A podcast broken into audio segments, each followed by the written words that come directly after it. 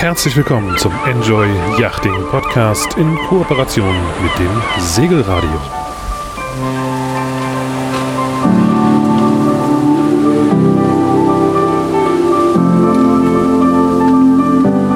Unsere Yachten werden an der französischen Atlantikküste gebaut, am Comer See in Italien oder auch in Polen.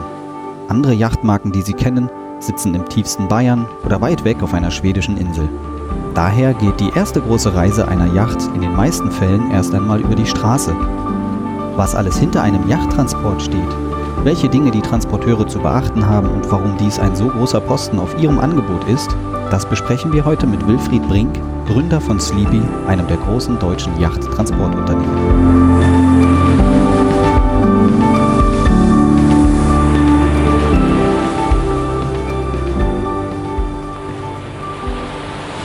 Wilfried, wir sind ja heute hier im schönen Heikendorf an der Ostsee. Draußen stürmt es etwas, wobei gerade wieder nicht. Wilfried, du bist ja der einer der Gründer von Sleepy Yachttransporte, ähm, einer der Partner, mit denen wir ja sehr viele Yachten auch fahren. Bist in so einer Art Halbruhestand. Ähm, stell dich doch einmal kurz vor unseren Zuhörern. Ja, hallo Lars, schön, dass du hier bist, äh, dass wir uns mal wieder sehen. Ist ja ein bisschen länger her. Geschäftlich haben wir jetzt nicht mehr so ganz viel zu tun miteinander. Ja, wie du gesagt hast, bin ich einer der Gründer von Sleepy Yacht Transporte. Das war 1986 mit eigenen ersten zwei LKWs, selbstfahrend, bisschen Büro machen, Genehmigungen nachts machen, dann weiterfahren eine spannende Zeit und äh, da komme ich her und damit habe ich jetzt ein bisschen abgeschlossen nach 33 Jahren äh, Geschäftstätigkeit. Mhm.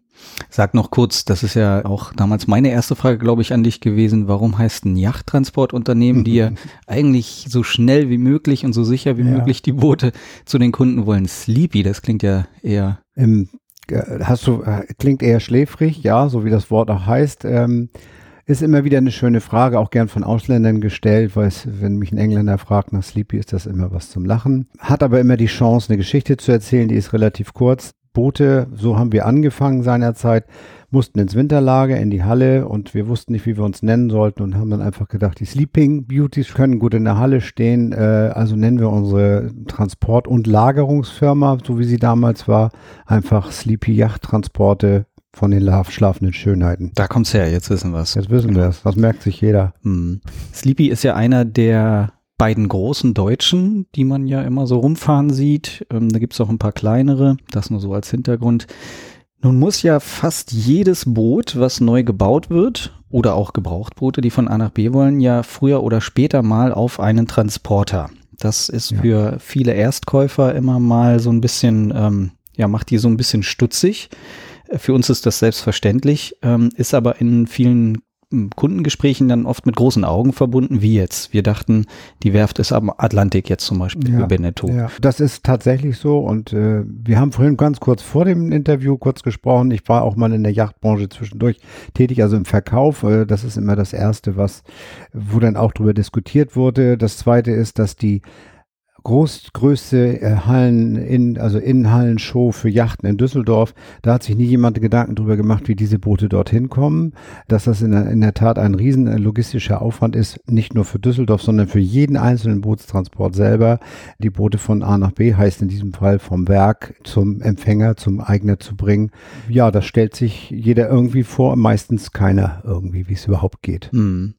Genau, und das wollen wir ja heute ein bisschen mit diesem Teil des Podcastes mal besprechen, mal sehr viel ähm, tiefer eintauchen in diese Welt, die ja total spannend ist. Ich nutze ja nun auch immer euren Service. Äh, ihr schickt mir ja immer schön Bilder von unseren Booten, die ich dann an die Eigner weiterleite und manchmal besuche ich ja auch nachts eure Fahrer, was auch immer total spannend ist. Yachttransport ist immer gleich auch ein Schwertransport in irgendeiner Form. Mhm.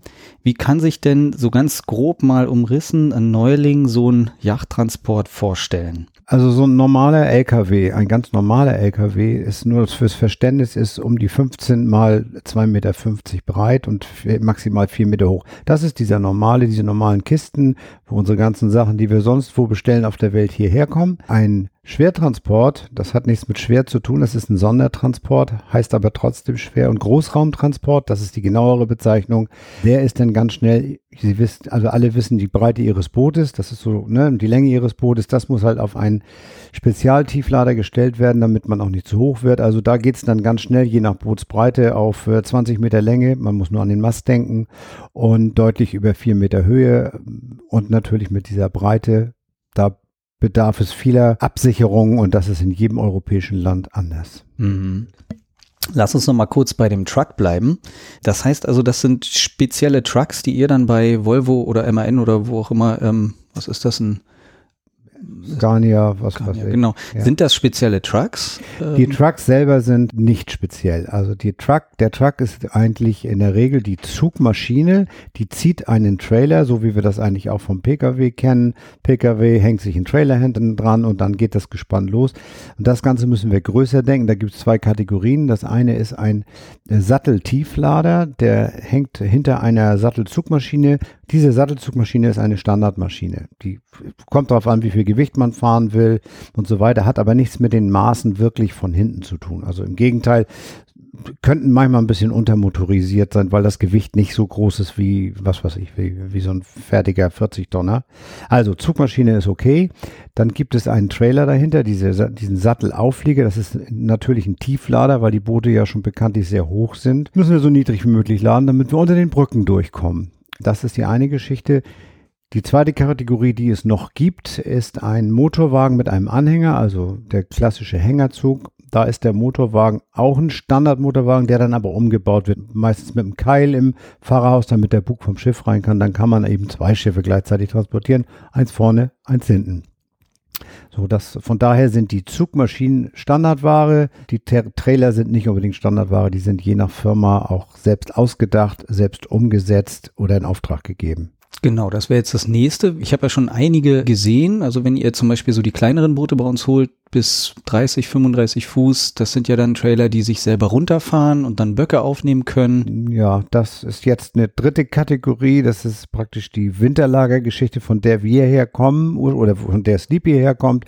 Das machen andere natürlich auch. Das sind Hubböcke, das heißt, da stellt man Boote drauf auf einen Bock, der in einem Trailer drin hängt und ich sage es jetzt mal ganz salopp, da kann man dann, wenn man am Zielort ist, hinten die Tür aufmachen, dann fährt man an den Platz, wo das Boot stehen soll, senkt das ab, der Bock steht auf dem Fußboden und wir fahren raus und machen die Tür wieder zu. Das ist ein spezielles Hubbox-System, was eben für Messen und gerade fürs Winterlager möglich ist.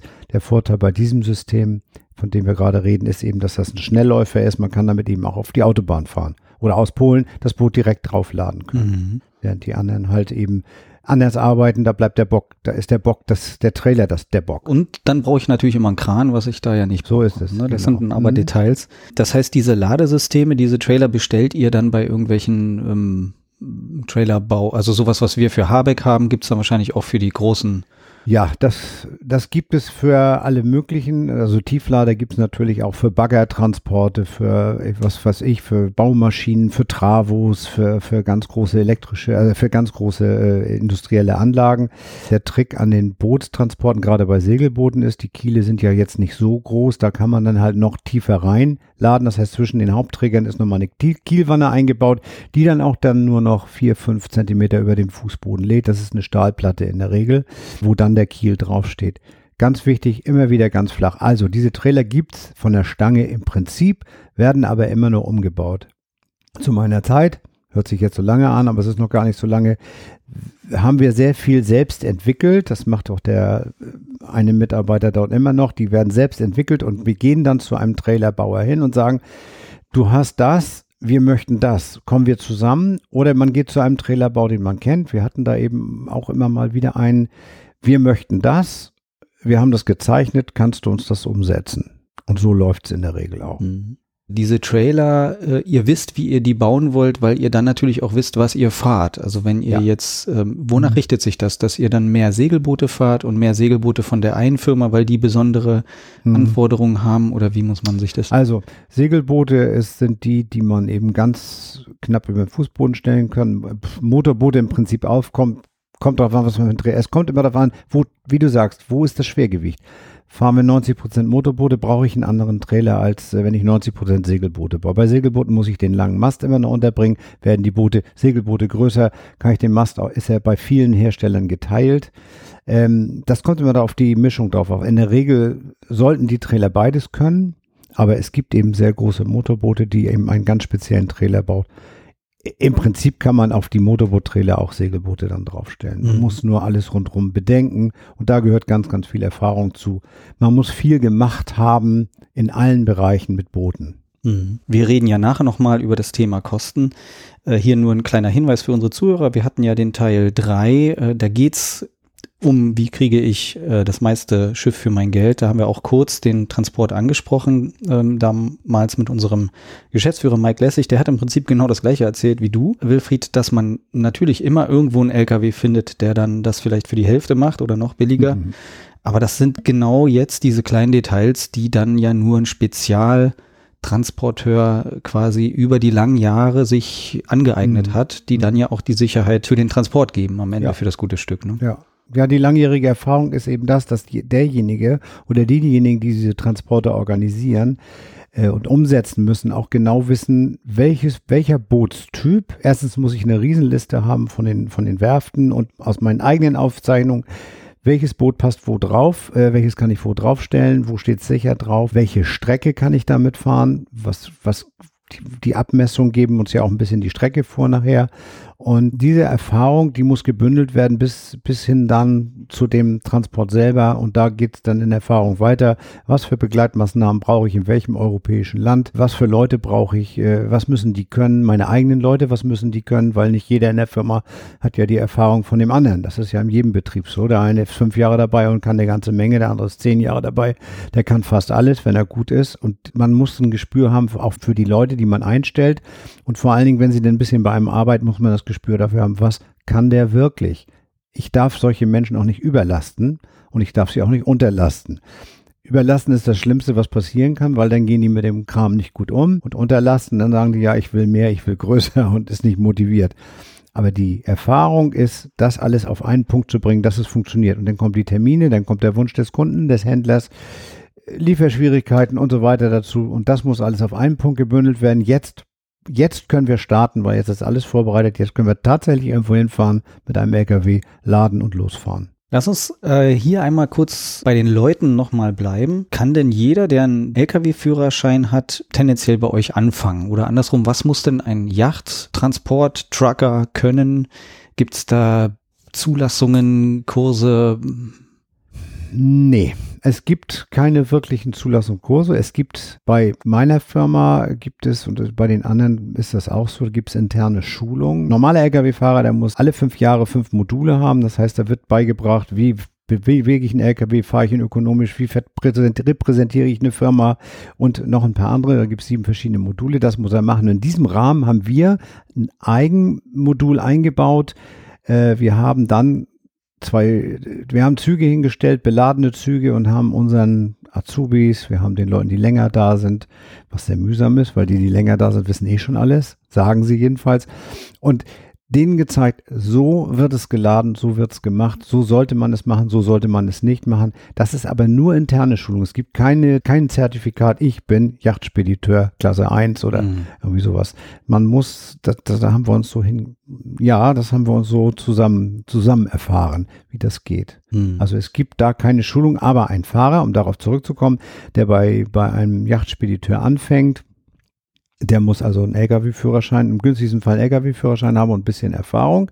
Er muss rangieren können. Im günstigsten Fall hat er schon Bagger, Travos, was ich vorhin sagte, gefahren, also Großraumtransporte, große Ausmaße. Er weiß, wie es läuft mit Polizei, mit Begleitung, Nachts, Tagswechsel und so weiter und so fort. Und denen müssen wir dann noch beibringen, wenn die irgendwo gegenfahren, mit dem Travo, dann fällt der Baum um. Wenn du mit dem Boot irgendwo gegenfällst, fällt der Baum vielleicht um, aber das Boot hat einen Kratzer oder mhm. noch schlimmer. Das ist das, was es zu vermeiden, das Auge zu schulen. Auch wie befestige ich einen Baum, einen Mast, dass dieser nicht an irgendwas scheuert und, und was, was kaputt macht. Also das, Die andere Seite ist, wir haben eben auch Leute ausgebildet, schon eine ganze Menge und junge Leute. Es gibt sie tatsächlich noch, interessierte junge Leute, die Bock auf einen Job haben und Bock, was Neues zu lernen haben. Es wird zwar schwieriger, aber es ist so.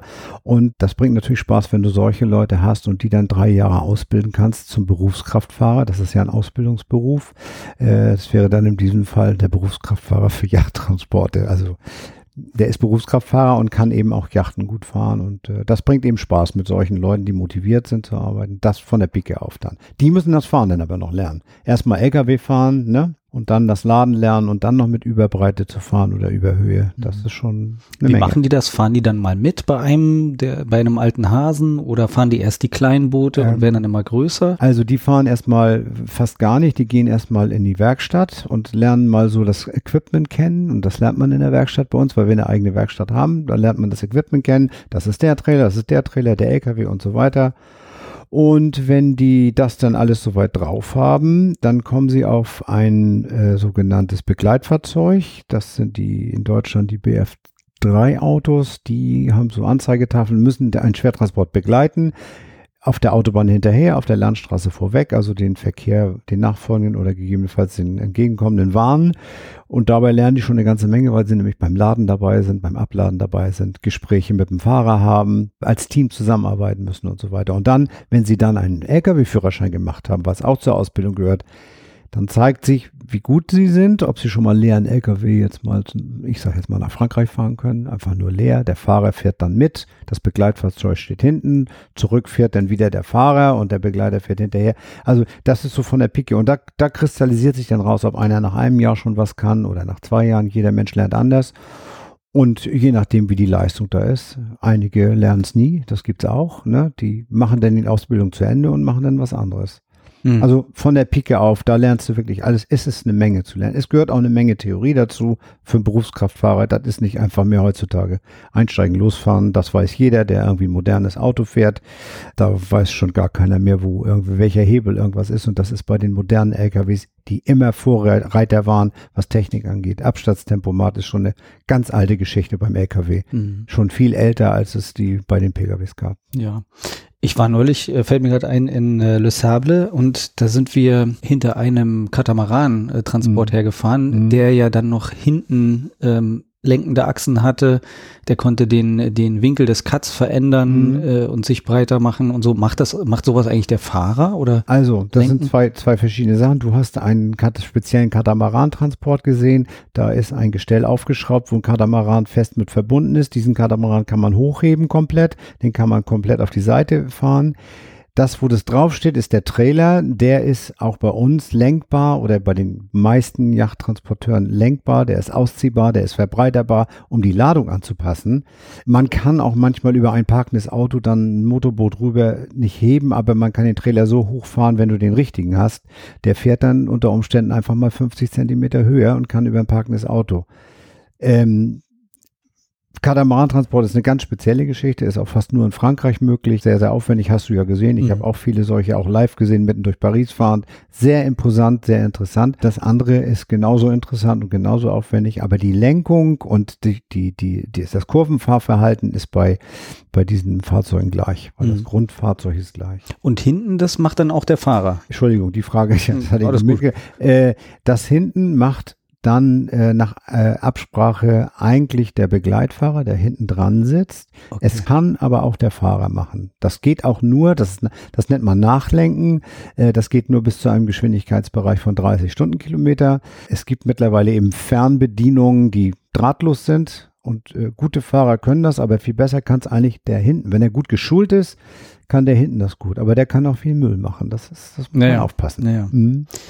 Also man merkt schon, wenn man jetzt äh, dir zuhört, dass das nicht nur ein Truck ist, der von A nach B fährt, sondern sehr, sehr, sehr viel hm. ähm, Qualifikation und, und Hirnschmalz, sage ich mal, ähm, äh, verlangt. Ähm, nun gibt's ja, nun ist der Truck ja das eine, aber nun gibt's ja auch das Backoffice. Also ich weiß das ja von uns, wenn wir euch anrufen und sagen, wir haben hier mal wieder ein Brot, dann geht ja bei euch noch lange, bevor der Transport äh, losgeht, geht ja schon ganz viel Planung los. Kannst du das mal kurz umreißen, was da eigentlich bedacht werden muss? Ja, zum Glück, äh, wenn man ein gutes Office hat und das schon ein paar Jahre macht, hat man ja eine ganze Menge schon abgedeckt. Das heißt, das erste sind ja, haben wir denn für das Boot, was angefragt ist, eine Genehmigung? In der Regel ist eine Menge in äh, europaweit abgedeckt mit Dauergenehmigung. Das geht in der Regel so bis viereinhalb bis fünf Meter Breite. Das liegt halbfertig da, muss aktiviert werden. Ganz kurz, ja. ganz kurz, eine Genehmigung von wem an wen? Die ist vom Landratsamt. Das, die wird heute über das sogenannte FEMAX-System gemacht. Das wird im, im äh, man, man stellt einen Antrag. Ich möchte, nehmen wir mal Deutschland als Beispiel. Ich möchte von, von A nach B also von der französischen Grenze jetzt zum Beispiel nach Neustadt fahren, dann brauche ich für die Transportstrecke eine Großraumtransportgenehmigung. Also in diesem Fall ist es meistens ja Überbreite, aber die Boote sind nicht nur überbreit, die sind überlang, sondern sie sind über, überhoch. Das heißt, wenn das Boot geladen ist, bin ich 20 Meter lang, je nach Bootsgröße 4,50 Meter breit und vielleicht auch 4,50 Meter hoch. Dafür muss ich A, wissen, wo ich längs fahren kann. Das muss ich wissen als Spediteur. Diese Stichwort, Strecke, Stichwort Brücke. Stichwort Brücke. Das gebe ich weiter ans Amt. Das, es wird einge die Strecke wird beantragt und dann werden alle Kreise angefragt von A bis, bis B, also bis zum Zielort. Die Strecke, dann heißt es womöglich, die Strecke geht da und da nicht, so wie du sie dir ausgedacht hast. Du musst mir eine Alternativstrecke geben oder so wie ich selber gerade vor ein paar Wochen hatte, das Amt war so nett und hat gesagt, die Strecke geht da nicht, aber ich gebe dir mal eine Alternativstrecke. Das ist natürlich deutlich einfacher.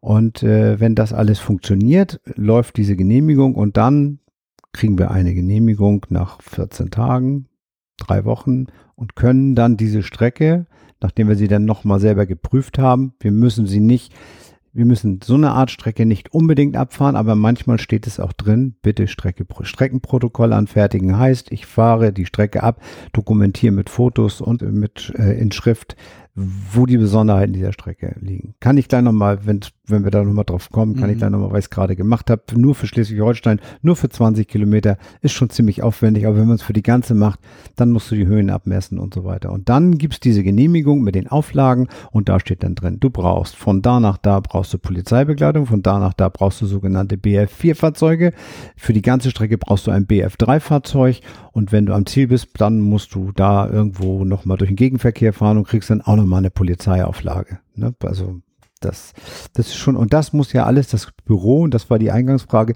das muss das Büro, also wenn du anfragst und sagst, ich möchte den Transport haben, dann sagen wir erstmal, ja, okay, danke, nehmen wir auf, gucken wir und dann fangen wir an. Was haben wir auf Lager an Genehmigung? Brauchen wir ein Stückchen, was wir neu brauchen? Brauchen wir eine ganze Genehmigung neu? Haben wir das Fahrzeug überhaupt da in der Zeit?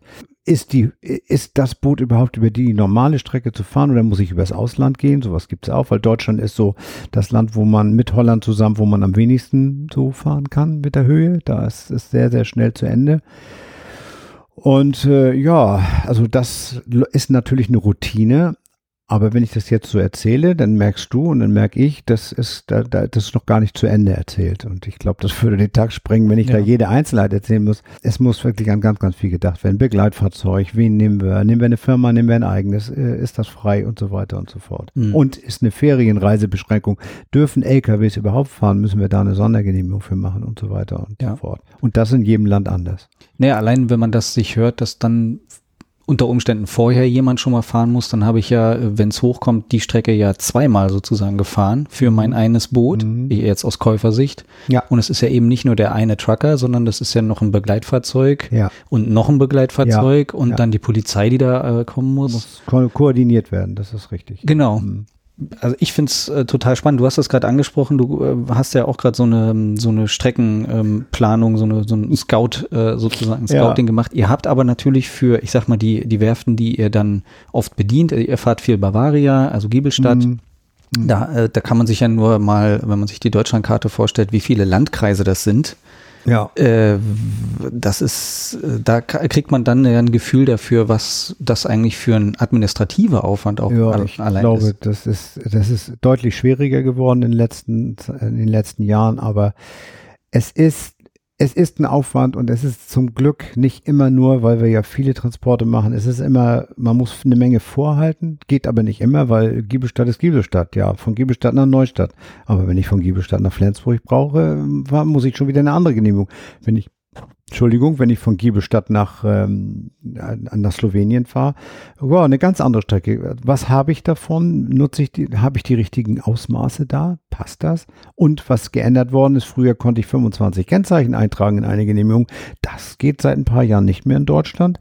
In Deutschland musst, darfst du fünf Kennzeichen eintragen. Und wenn du denn den einen anderen LKW hast, weil der einer von den fünf, den man ja drei Wochen vorher wissen muss, äh, weil man das ja beantragen muss, nicht hat, dann muss man eine, einen Kennzeichennachtrag machen. Das heißt, ein, das ist, es ist möglich, es ist auch nicht ganz schwierig, aber es muss auch gemacht werden, mhm. weil sonst steht, stehst du da. Was mir selber, ich bin selber vor, vor anderthalb Jahren nochmal mit dem LKW in die Schweiz gefahren, mit einem kleinen Boot, ist es mir selber passiert. Das Kennzeichen von Anhänger waren Zahlendreher drin. Das habe ich nicht gesehen, als ich losgefahren bin, aber der liebe Grenzbeamte in der Schweiz hat es gesehen. Und das hat mich zum Glück nur einen Tag, fast einen Tag gekostet, aber ich musste warten, bis das Kennzeichen richtig eingetragen ist. Sowas passiert eben. Mhm. Aber das sind so die Sachen, mit denen man rechnen muss. Ne? Sag mal noch mal kurz, wie viele ähm, LKW habt ihr und wie viele Leute arbeiten bei Sleepy? Ihr seid ja einer der ganz Großen, also ja, äh, so fürs Gefühl. Ja, fürs Gefühl. Ich sage jetzt mal so um die 20 LKWs und äh, vier Begleitfahrzeuge. Leute sind irgendwie 35, 40 Leute mhm. mit Büro. Das wechselt immer, je nachdem, was denn gerade so los ist. Nicht? Bei Corona, Corona war was anderes. Jetzt sind wieder ganz andere Zeiten. Jetzt könnte man, ich weiß nicht, glaube ich, 20 LKWs mehr haben, weil so ein großer Bedarf ist. Aber es ist schon, es ist schon eine Menge Leute und eine Menge Equipment, was man auch instand halten muss, reparieren muss, nachkaufen muss, planen für die Zukunft. Ne? Glaskugel, wer weiß, was passiert. Jetzt haben wir Corona äh, hinter uns, jetzt ist ein Krieg in Gange, keiner weiß, was passiert. Der Diesel kostet jetzt das Doppelte wie vorher, aber äh, das, das ist jetzt erstmal jammern. ist schwierig. Ja, ist aber ein Thema. Äh, das mhm. äh, spüren wir ja. Ähm spüren wir ja auch in, in, beim Aldi bis zum Yachtkauf, ja, spüren genau. wir das ja, ja, ne? ja. Wir wären halt jetzt ja schon bei den, bei den Kosten. Ähm, ich hatte es ja angedeutet, das ist ja so mein täglich Brot, sage ich mal, äh, überhaupt Angebote transparent zu machen und zu erklären. Insofern hilft diese Podcast-Folge da auch sehr. Ähm, und der Yachttransport ist immer so ein Ding, wo ähm, nicht in allen Fällen, aber doch in vielen Fällen dann eben, weil sich die Leute das gar nicht vorstellen können, Diskussionen aufkommen. Mhm. Muss das denn so teuer sein? Das kann ich mir gar nicht vorstellen. Ähm, ich habe mir ja hier auch schon mal was liefern lassen. Das waren nur 1500 Euro. Warum mhm. ist das mhm. bei euch 6000 Euro und mhm. so? Ähm, kannst du da einmal kurz, wir äh, haben es ja schon mal angesprochen, einmal mhm. kurz aufschlüsseln, was ihr eigentlich für, für Kosten habt? Und gerade jetzt in Bezug auf die aktuellen Spritpreise, äh, wie dann mal ganz schnell eine Unsicherheit auch bei euch dann ähm, mhm. entstehen kann. Und ja, also das ist, äh, ich habe ja jahrelang in der Kalkulation gearbeitet. Das ist natürlich ganz, ganz viel rechnen, ganz, ganz viel Kosten zusammentragen, ganz, ganz viel Bauchgefühl und Erfahrung. Das ist schwierig. Also ich habe ja jetzt eben schon ein bisschen umrissen und das ist immer schwierig, wo setzt man an? Das ist natürlich ein Unterschied, wenn ich ein drei Meter breites Boot, was kaum Überbreite hat, ich sage jetzt mal von Polen nach Süddeutschland fahren muss, das ist eine ganz andere Kostenstruktur als das, als, als jetzt, ich sage jetzt mal, ein 50-Fuß-Boot oder ein 60-Fuß-Boot gar, wo ich ganz andere Auflagen habe. Also in der Regel kannst du sagen, dass ein 3-Meter-Boot fast fast normal wie ein normaler LKW zu fahren ist. Muss natürlich einen richtigen LKW haben. Das kann auch nicht auf Stückguttransporter, da passt es auch nicht drauf, selbst wenn man es wollte. Und wenn du so ein großes, größeres Boot, und ich sage, interessant wird's ab mittlerweile ab 3,50 Meter, dann hast du 3,50 Meter bis 4 Meter, dann hast du schon, dann hast du schon Begleitfahrzeuge drauf, du hast Streckenprüfungen da drauf, du hast Polizeibegleitung da drauf, die du nicht kalkulieren kannst, nicht wirklich, kannst du nur auf Erfahrung gucken, aber jeder Landkreis nimmt andere äh, Preise. Es gibt mittlerweile eine polizeiersetzende Begleitung, das sind dann die sogenannten BR4-Autos. Ich will jetzt mal versuchen, ganz wertfrei zu sagen, äh, statt einem Polizeifahrzeug in Giebelstadt, jetzt nehmen wir mal einfach mal Bavaria, da fährt jetzt praktisch, früher fuhr ein Begleitfahrzeug vorweg, dahinter kam 4,50 Meter, sagen wir mal einfach nur 4,50 Meter breites Schiff mit einer Polizei da weg. Äh, heutzutage fährt keine Polizei mit, dafür fahren drei Begleitfahrzeuge vorweg und eins hinterher. Äh, dafür nehmen diese drei, die vorwegfahren, die heißen BF4, sind spezielle, die können die Anlagen, die können Kreisel zumachen und so weiter. Das kostet dann mal eben 1400 Euro für einen, für ein Schiff nur von, von 15 Kilometer von der Werft bis zur Autobahn zu bringen. Das sind plötzlich Kosten, die mal eben on top gekommen sind. Das ist so ein bisschen in Deutschland, in Niedersachsen. Die Trailer werden komplizierter, die Technik wird komplizierter, die Maut, das vergisst auch fast jeder, äh, jeder Pkw-Fahrer zahlt Stimmt. keine Maut. Stimmt. Äh, wir zahlen mal eben, jetzt mal ganz über den Daumen, wenn wir durch die Republik fahren, in eine Richtung 200 Euro Maut. Das ist schon mal weg, das Geld. Fahren wir hoch und runter, also im schlimmsten Fall leer hin und, und beladen zurück, sind wir schon bei 400 Euro nur Mautkosten. Und dann kommt ja der Sprit und der Fahrer, der besonders ausgebildet werden muss. Und Fahrer, hat auch jeder schon gehört, es gibt keine Lkw-Fahrer mehr. Ist Äh, das so? das ist so, ja. Also für einen Spezialbereich ist immer noch so eine Nische, da gibt's interessierte Menschen, die entweder schon 20 Jahre lang LKW gefahren sind und möchten nochmal was Besonderes, nochmal eine Herausforderung, so Stichwort Midlife Crisis, ich möchte was Neues erleben. Oder junge Leute, die sagen, ja, also so LKW fahren ist ja furchtbar, aber, äh, aber so was Besonderes wie Yachten fahren und so, das könnte ich mir gut vorstellen. Also das habe ich alles schon gehört. Mhm. Ganz kurze Anekdote, unser Azubi, also es ist ein polnischer Azubi gewesen, der hat gerade mit Bravour äh, fertig, seine, seine Ausbildung fertig, ist ein halbes Jahr jetzt gefahren. Beim Einstellungsgespräch hat er bei mir gesessen. Sprachlich war das noch schwierig, jetzt kann er gut Deutsch. Und als wir fertig waren und gesagt, ja, okay, wir nehmen dich, da war, war ich alleine mit ihm nochmal im Büro und dann sagt er, ich muss aber noch was fragen. Ich sage, ja, was denn? Ich muss wissen, ob es wirklich Spezialtransport ist oder ob ich nachher doch nur einen normalen LKW fahre. Und habe ich gesagt, nein, es ist tatsächlich Spezialtransport. Also der hatte die Lust an der Herausforderung. Und solche Leute findest du. Aber die wissen auch, was sie kosten und was, äh, ne, Mhm. das muss man heutzutage bezahlen. Und somit steigt natürlich dieser, ich habe es vorhin erzählt, als ich äh, mal Yachten verkauft habe, zwischendurch war der Transport das erste, was am liebsten gestorben wäre in der Kalkulation. Das ist heute auch noch so. Das ist, ist okay. Hat sich ja nichts verändert. Ja. Nur heute sind die Kosten viel schlimmer, weil ich kann mir in Frankreich, wenn in Frankreich drei Begleitfahrzeuge vorgeschrieben sind und das geht ganz schnell, da kann ich mir dann nicht mal zwei wegsparen, weil in dem Moment, wo was passiert, habe ich ein Problem. Dann habe ich die Auflagen nicht erfüllt und dann wer zahlt? Die Versicherung, die sagt ja, du hast die Auflagen nicht erfüllt. Also ich kann nichts mehr wegsparen. Auch Menschen, was völlig verständlich ist, die, die Fahrer, die wollen auch nichts mehr wegsparen.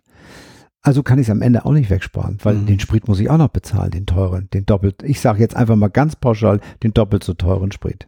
Ja, ja. Ne? Also, also die Kalkulation selber ist eine sehr kompliziert und hängt doch sehr stark davon ab, wie hoch ist ein Boot, wie breit ist ein Boot, wie lang, was für eine schwierige Rumpfform hat dieses Boot, weil ein 40 Fuß Motorboot, das kann ich auf den einen Trailer ganz einfach draufstellen. Das ist zwar immer noch vier Meter breit, aber nicht so hoch. Es gibt andere 40 Fuß Motorboote, ja, ne, die kriege ich mit 4,50 Meter nicht mal geladen, da brauche ich fünf Meter Mhm. und muss dann eine fünf Meter hohe Strecke fahren und das habe Ja. ich ja gerade hier in Schleswig-Holstein durch. Ja, und dann kommen noch so Sachen dazu, das fällt mir mal auf, wenn ich nach ähm, Frankreich in die Werft fahre, dass, ähm, ich weiß gar nicht, ob das stimmt, aber ähm, auf den Autobahnen dürft ihr ja gar nicht fahren. Nein.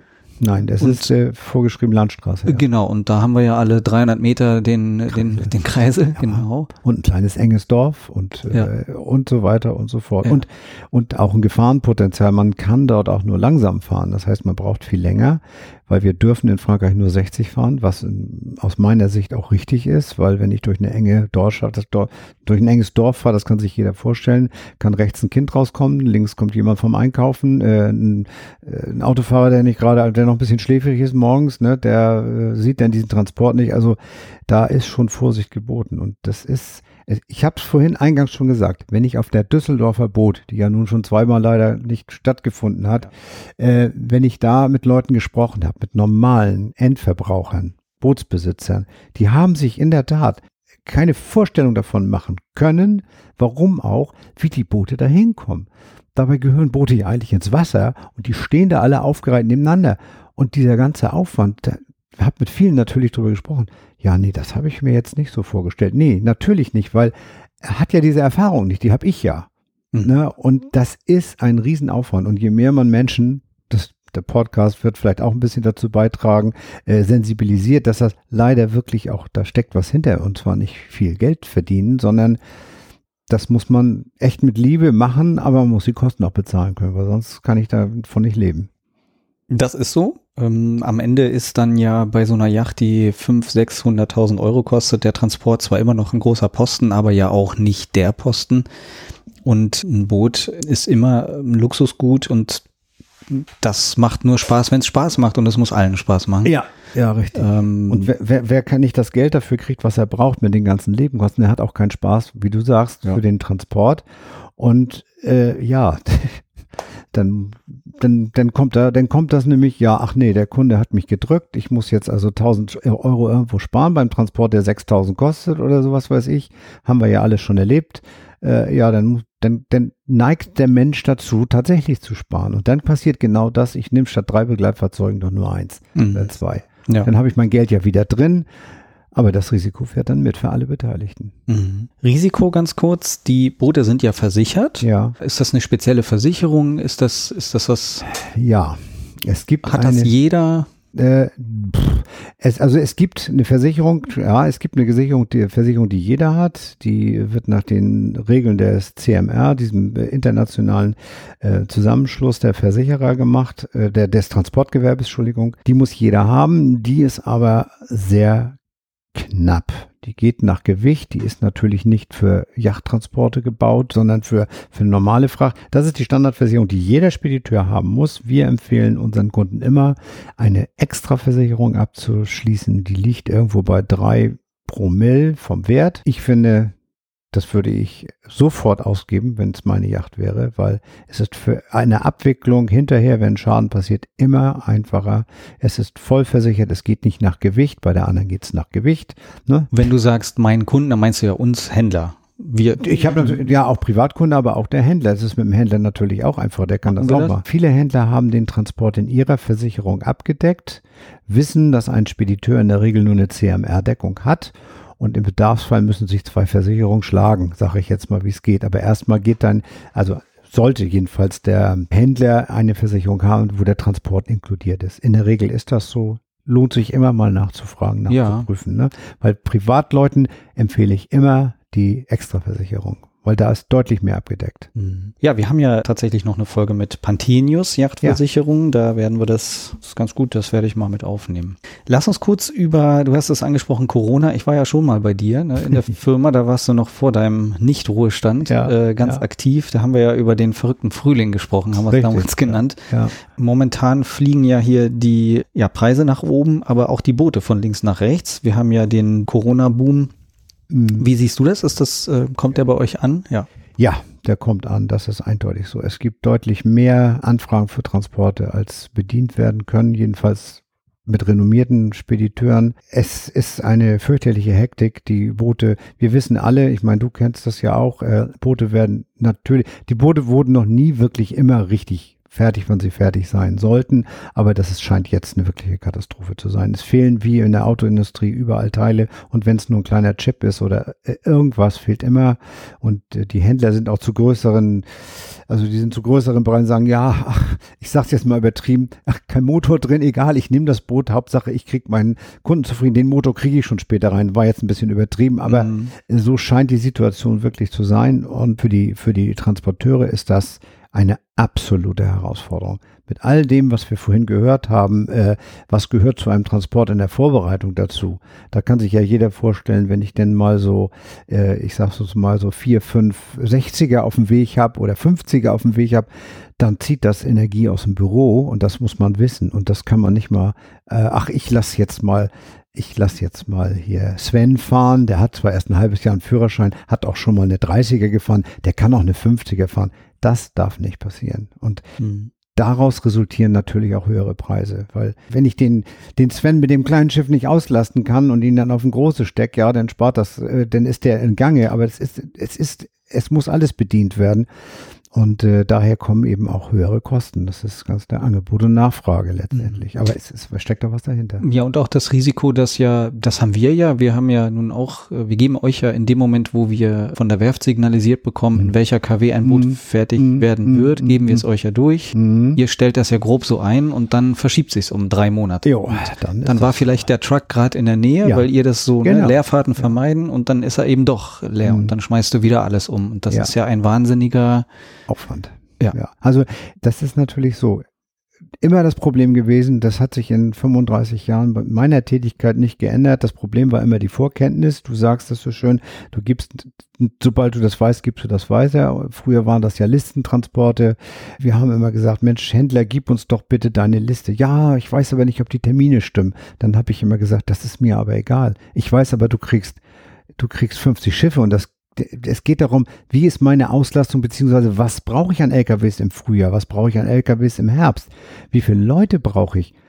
Das kann ich nur wissen, wenn ich rechtzeitig informiert bin. So, ansonsten sind wir immer in Kontakt und immer in Kommunikation. Du kannst nicht sagen, dass du kannst nicht jetzt sagen, in Kalenderwoche 42 am Montag äh, kann ich äh, ein Boot bei Beneteau abholen oder was weiß ich. Das kann ich ja noch gar nicht wissen, weil wird es fertig oder nicht. Aber ich habe es dann in diesem in dieser Dunst, in diesem Dunstkreis des Datums, dann weiß ich, da kommt was. Das heißt, ich kann schon mal eine Genehmigung machen. Das ist kein Problem. Mhm. Die schwebt dann. Und dann kommt, wann wird's scharf, ne? So, und jetzt kommt dein Fall, ja, wird nicht fertig. Ja, wann wird's denn fertig? Ja, ich habe noch keine Auskunft von der So, und da muss man dann auch ein bisschen kühl bleiben und auch sagen, okay, wenn mir das keiner sagen kann, dann schicke ich den LKW wieder, wieder weg. Natürlich möchte ein Spediteur, wenn er aus England kommt und kein weiteren gedacht hat, da ist eine Beneteau oder eine Dufo oder was weiß ich fertig, äh, dann lassen wir den auch schon mal nach Frankreich fahren. Ne, haben wir das Begleitfahrzeug? Ja. Haben wir Genehmigung? Ja. Haben wir, ist alles da? Passt perfekt. Und dann geht es los.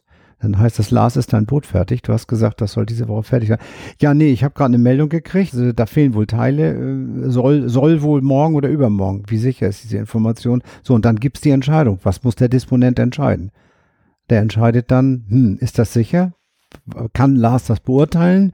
Kann Händler XY das beurteilen? Hm, hm, hm, was gibt's denn noch? Was haben wir noch? Und dann wird's eine Janot oder ich weiß nicht was, mhm. was fertig und abladebereit ist in der Regel ist das nie so spontan. Das ist dann, fragt man einen anderen Spediteur, hast du ein Schiff, hast dein LKW vielleicht ausgefallen oder sowas.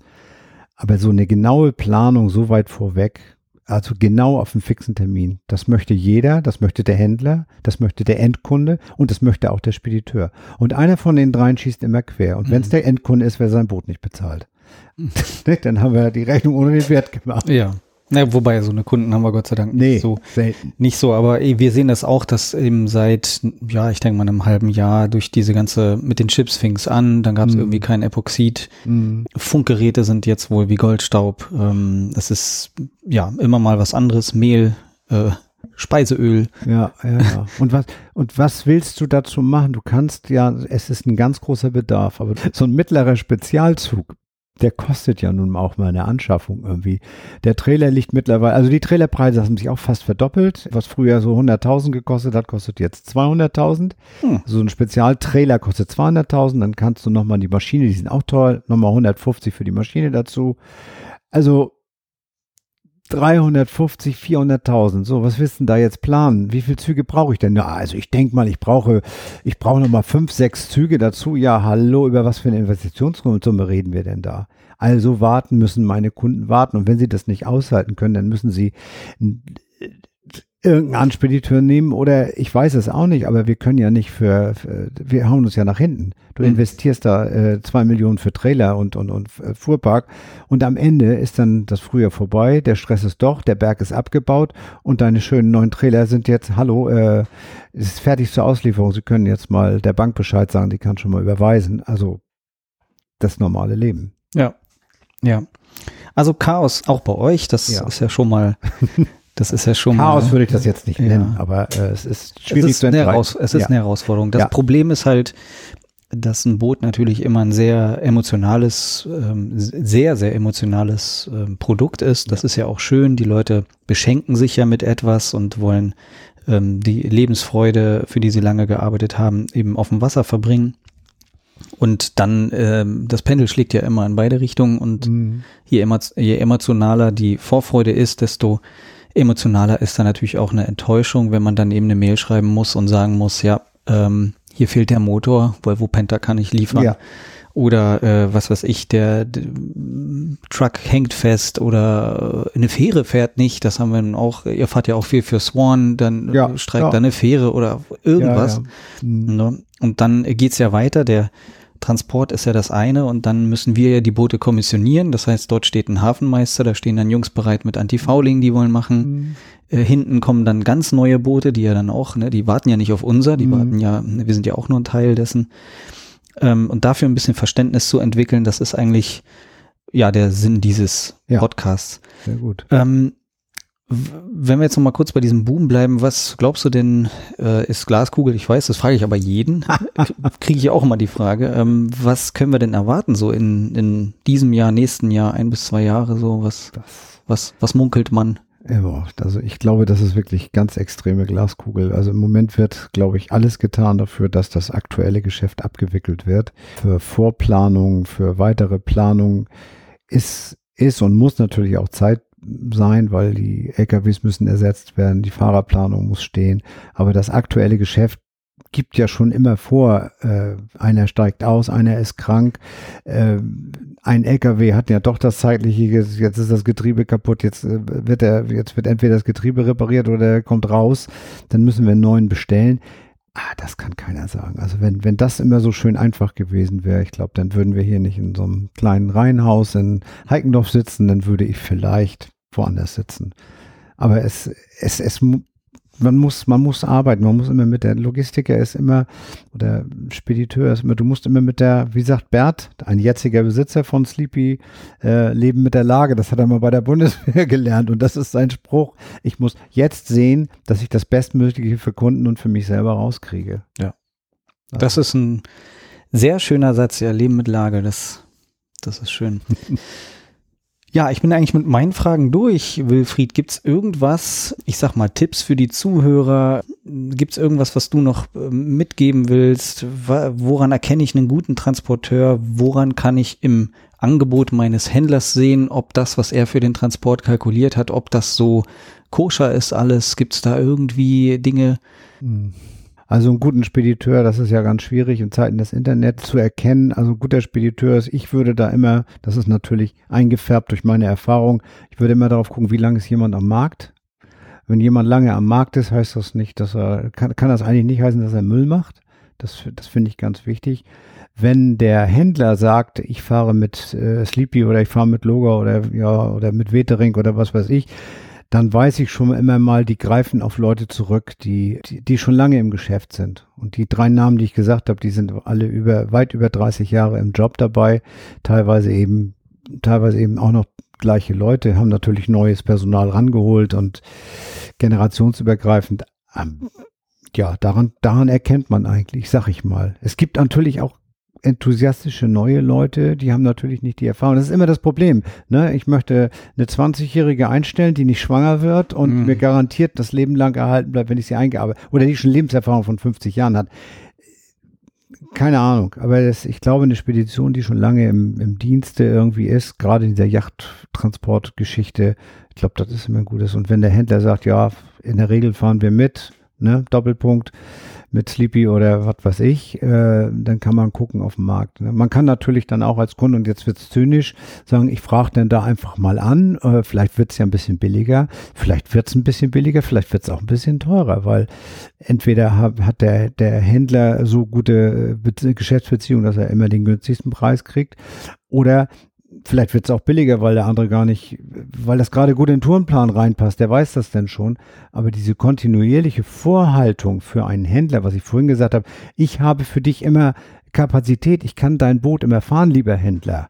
Äh, das kostet Geld und das kann nicht das Billigste sein. Dass ein Privatkunde denn einen Kumpel hat, der, ach, ich habe ja 1000 Euro weniger bezahlt. Ja, das gibt's. Den billigen findet man immer. Das ist die Ausnahme, mhm. die die Regel bestätigt. Das ist meine Philosophie dabei. Ja, Schönes Schlusswort. Ähm, Wilfried, vielen Dank. Das war wieder ein schöner Ausflug hier an die Förde. Ähm, Gerne. Und ähm, unseren Zuhörern vielen Dank. Empfehlen Sie uns weiter und noch einen schönen Tag ja. oder eine schöne Nacht. Danke, Lars. Bis dann. Tschüss. Und tschüss.